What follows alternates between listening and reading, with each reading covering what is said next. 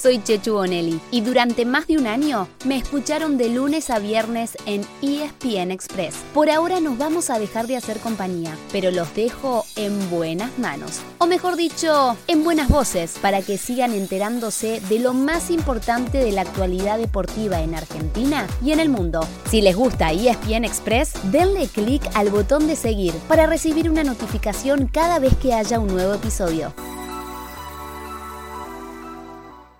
Hola, hola, ¿cómo arrancaron el día? De nuestra parte nos levantamos bien temprano para contarles lo que pasó y lo que se viene en el deporte. ¿Están listos? ¿Están listas? Arrancamos a toda velocidad como hacemos en cada episodio de ESPN Express. Va Martínez, va. Repiqueteo Martínez. ¡Gol! Eligió bien Servio, pero lo liquidó Martínez. Arriba a la derecha del arquero Martínez. Dice que el ferroviario gana 3 a 0 Anoche se terminó la fecha 11 de la Liga de Fútbol Profesional.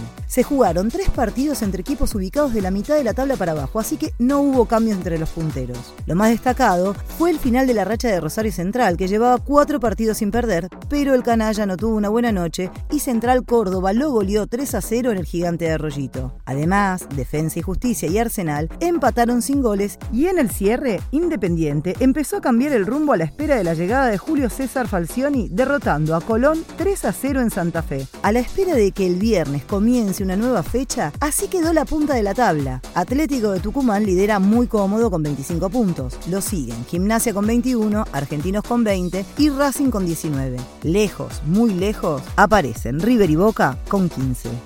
Pero antes de que vuelva el torneo local, habrá tiempo de disfrutar del mejor fútbol de Sudamérica por ESPN, Fox y Star Plus. De martes a jueves se juega la ida de cuartos de final de la Libertadores y de la Sudamericana. En esta última ya no quedan argentinos, pero agéndense este partido para hoy a las 19.15. En Montevideo, Nacional recibe Atlético Goyanense y seguramente juegue algunos minutos Luis Suárez en su regreso al club en el que comenzó su carrera. Por esta misma copa, a las 21.30 chocan Deportivo Táchira e Independiente del Valle. Y en simultáneo, pero por la Libertadores, hay duelo entre dos de los cinco brasileños que siguen en carrera, Corinthians y Flamengo. Mañana miércoles hay duelo argentino entre Vélez y Talleres en Liniers, mientras que el jueves Estudiantes visita Paranaense en Brasil. Pasamos a dos seleccionados argentinos que verán acción en las próximas semanas. Por un lado, los Pumas ya están trabajando en Mendoza rumbo al partido frente a Australia este sábado en el arranque del Rugby Championship.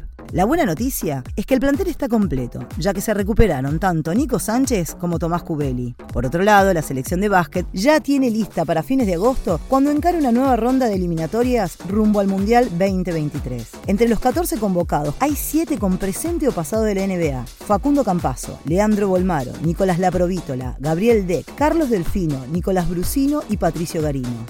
Por último, hoy comienzan a jugar los argentinos en el tenis. En Los Cabos se presentan Facundo Bañis, Tomás Echeverri y Gonzalo Villanueva. Un día más, hasta mañana miércoles, tendrá que esperar Sebastián Báez para debutar en Washington. Ese fue el final del episodio de hoy. De lunes a viernes, al comenzar el día, les contamos lo que pasó y lo que se viene en el mundo del deporte. Los esperamos en el próximo episodio con mucho más y ESPN Express.